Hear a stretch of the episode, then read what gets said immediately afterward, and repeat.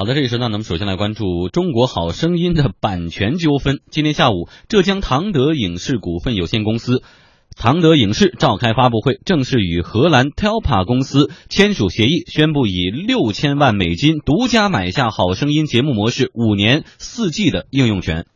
好声音节目模式呢，是由荷兰的 Telpa 公司呢来创造的，并将版权卖向了世界上的各个国家。二零一二年以来呢，上海灿星文化传播有限公司得到了《好声音》在中国的版权，并且呢制作出了《中国好声音》这档红遍大江南北的电视节目。然而呢，现在情况发生了变化，《好声音》在中国要换主人了。上海灿星昨天发布声明称，他们引进的好声音模式遭遇了 Telpa 公司的单方面毁约，并且对 Telpa 公司将版权转售给另一家中国公司唐德影视的行为表示抗议。与此同时，上海灿星还向探唐德影视发出了律师函。北京盈科律师事务所王军律师说，尽管呢好声音的节目模式版权属于荷兰的传媒公司，但是中国好声音在这五个字的商标权呢却是由上海灿星注册的。灿星发律师函是警告唐德影视不要使用“中国好声音”这个品牌。据我所知，过去几年灿星对于“中国好声音”是有商标注册。那实际上，基于“中国好声音”的商标权，他对第三方提出这样的一个主张，这种权利它变成了一种呃知识产权侵权的一种情况了。那如果说唐德本身确定的从 Telpa 手里拿到了节目模式的权利的话呢，当然我是觉得从制作环节的话呢，不存在大的问题。嗯，其实说到这儿，这个事情已经比较清楚了。现在唐德影视拥有了《好声音》的版权，就是说它可以继续采用这样的一种模式来做节目。几个导师做转过来以后，然后 I want you，然后这个选手说：“我家里怎么怎么困难，是吧？我有这样的一个梦想。”好，他有的是这个呃模式，但是呢，这个灿星拥有的是“中国好声音”这几个字儿。比如说，这个灿星可以继续打这个招牌，但是节目的形式可能你得创新一下了。对，就可能更多人并不是特别知道，就是《中国好声音》当时最初在这个进行呃在总局报备的时候，因为你要实行牌照制嘛，在总局报报备的时候，大家最初提出的叫什么呢？叫“中国之声”。啊！但是总局一下就把他否了，说中国之声你可不能乱叫，就隔壁那对，这是我们中央人民广播电台的一套的频率，这个这个绝对不行。但其实然后他们 China 哎就是中国之声直译过来，所以这样的话就是唐德这个公司呢，它拥有的是什么呢？The Voice of China，对吧？这个英文标志它是可以用的。那么中国好声音你肯定是不能用了啊，中国之声你更不能用了。那你可以用什么真真的好声音啊，好声音啊，或者华夏好声音。这就像前两天我们说这个《非诚勿扰》，因为版权纠纷，人现在叫原来《非诚勿扰》这。那几个主主创人员不换，节目内容不换，然后大家不是看的还是津津乐道吗？对，这个事儿应该对唐德影视来说，应该是个比较好的一种炒作一种方式，因为它已经是个上市公司了。哎，总的市值现在已经接近了一百个亿。现在很多券商啊，这个我最近观察它的股股市啊，股价这个走走势，应该说还是不错的。然后很多券商也在很多机构也在炒作这个概念，就是什么呢？未来增长空间非常大。然后目前已经把中国之声、中国好、中国好声音这个买断了。然后未来的股价可能会到一百八十七，未来的市值呢会到三百个亿。就是资本市场已经开始有人去故意的去创唱多了。嗯，那么从资本这个角度来看的话，它这个炒作的话，应该说还是相对比较呃比较讨比较抓眼球的这样一种炒作这种方式。从节目效果上，张毅是比较期待《中国好声音》这个品牌，这个节目内容换了玩法了，还是期待荷兰的原汁原味的那个模式？这两个到底哪个会更吃香？在二零一六年里。其实对于呃观众来说，已经不太在乎说你真是河南这版权怎么样，还是说未来的话，因为中国好声音的话，它已经形成一种相对固定的一种模式和相对固定的一种套路，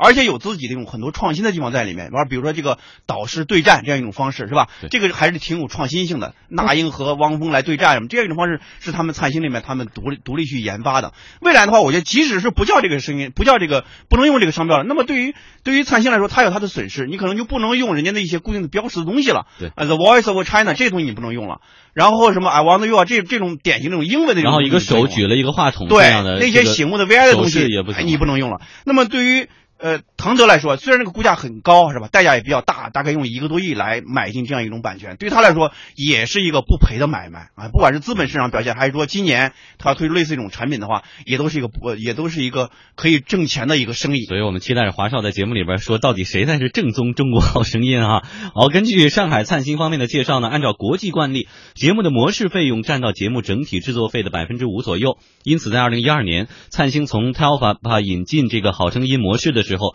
支付的费用是人民币两百多万。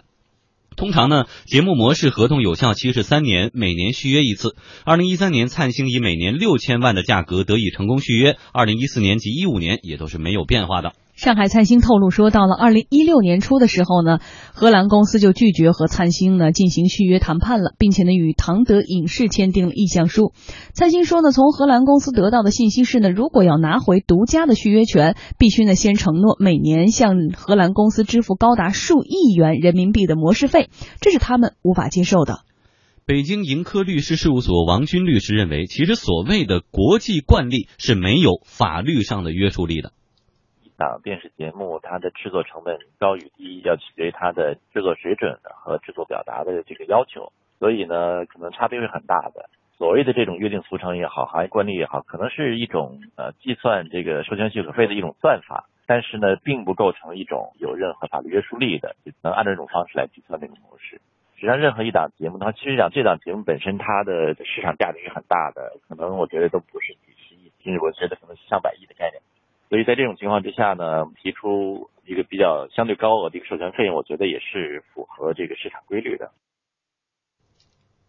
二零一五年，《中国好声音》第四季的收视率破百分之五，六十秒的广告卖出了三千万，被誉为史上最贵的广告。另外还有衍生品方面的巨大利润。有业内人士称，灿星和 Telpa 刚合作的时候都没想到这蛋糕能做这么大。面对如此大的蛋糕，Telpa 可能早就已经不满足于已有的利益分成了。所以有观点认为，Telpa 这就是漫天要价，发现人家现在火了。但是我在想哈，就像我们租房子往外租。原来呢，你比如说租一个月两千块钱，后来呢形势发生了变化，这个地方变成了副中心或者变成了宇宙中心啊，房价起来了，然后租到每个月一千块钱，好，那我这合同一年一千，一年一千，那我后边难道不能够提高我的要价吗？呃，应该说对于呃灿星来说，包括荷兰那个授权方也好，都是一个呃，就是在一个水涨船高的背景之下的话，怎么实现一个稳定的一种契约关系？对。那么对，其实之前的话，应该是中国好声音的话，它它已经是一个非常有眼球度和非常有商业价值的这样一种品牌效应了。那么我们看过去的那那一季第四季的话，它的广告收入达到了二十个亿啊，这在电视界里面应该说是一个非常成功的一个商业案例了，非常成功的一个大 IP。对对，大 IP。那么在这种背景之下，荷兰这个公司。他要求水涨船高的背景，要求把这个有一个更高的这种溢价。而当时的时候呢，按照灿星方面这种表述的话，荷兰这个合作方之后曾经多次通过。呃，在他们看来是一种设套也好，或这种方式，就是暗示这种方式，说如果你不去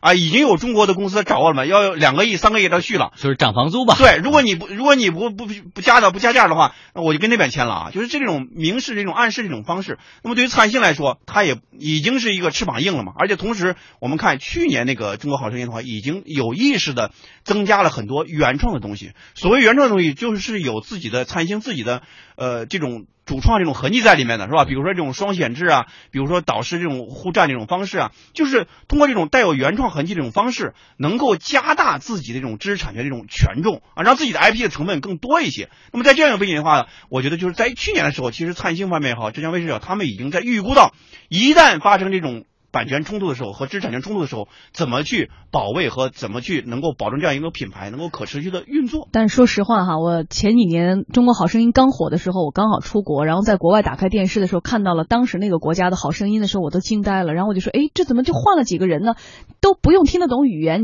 节目完全看得懂，一样一样，对，所以你就想说的是，国外的这个所谓的模式费，他要的有没有道理？然后他现在水涨船高又有没有道理？这是有国际惯例的，而且呢是由国际的这个整体的一个大环境决定的。可能其他国家也是版权卖的非常火，他才能够有这么大的一个主动权和这个呃所谓的对议价能力、品牌效应。我们要说的是，当他们有了这样的原创的时候，到了今天的时候，我们再奉行这种所谓的以前拿来主义啊，他做的不错，我就赶紧来。用，然后还想一直这样延续下去，这个思路是不是应该改变？或者说，我们有没有原创能力？对，这就更呃，对于更多的电视的生产呃生产那个原创的单位单位来说呢，更多时候是一种警醒，是一种警示。因为我们看到很多数据的话，还是非常非常非常警觉的。就是什么呢？大概百分之九十的这种综艺节目都是都是舶来品，都是舶来品。那么跑男就是对排名前十的那个排名前十收视率排名前十的那种节目都是外来的版权啊。比如我特别喜欢那个这个这个我我是歌是歌手我是歌手，也是从韩国买的这种版权，就是这种我们自己没有一个既有知识又有产权的原创的这样一种综艺节目，我觉得这是我们电视人的一种悲哀。而且以前啊，这些版权都是跟欧美买，说他们非常的具有原创能力，而且对人性的挖掘非常的到位，对于情感的表述非常的流畅。现在更多的跟日韩买，所以说为什么一步一步的都能够拿到这种人性的最弱点？你看，其实《好声音》跟以前那些选秀比赛差别在哪儿？就来了一个转椅子，I want you，盲听盲选，我们不在乎你的长相，不在乎你的身高，不在乎你是不是大长腿，只要你声音好，你就可以站在这儿，一切让大家觉得信息又对称又公平，然后又人性化。还有一些跑男，其实万变不离其宗，还就是以前就折腾明星嘛，来回来去的欺负你，然后那个玩你，但是大家还是看的那么高兴。变了的是什么？没变的又是什么？所以你们俩都不说话了。我觉得就是在这个背景里面，就是对于我们的电视人很好的一种警示，就是说，你如果还是像过去那样依靠这种低价方式来买版权这种方式来来持续一种发展的话，然后博取个高收视，呃，炒作这种方式来博取高收视的话，未来你的可持续性到底在哪儿？嗯你有没有更多这种可持续性？这我觉得对对于我们电视来说是一个非常重大的一个课题和现实的一种挑战或者叫考验。好，最后我们来看一下北京盈科律师事务所王军律师说啊，目前涉及到的这官司啊，关键是灿星和 Talpa 所签合同当中的授权期限值得关注。我觉得这个事情的授权期限是首先必须要搞清楚的，就是荷兰这家公司它跟三星之间的节目模式的授权协议的期限是到什么时间？如果到期了，双方有约定叫所谓的优先续约权，但所谓的优先续约权，通常讲叫同等条件下的优先续约。如果说续约的条件没有达成一致，或者有第三方给了一个更好的续约授权条件的话，那这种优先续约权的这种权利呢就就丧失了。所以我倒不觉得说这个里面存在一个荷兰授权方违约的问题。嗯，曾经我们熟悉的《中国好声音》在二零一六年会出现哪些新变化？我们拭目以待。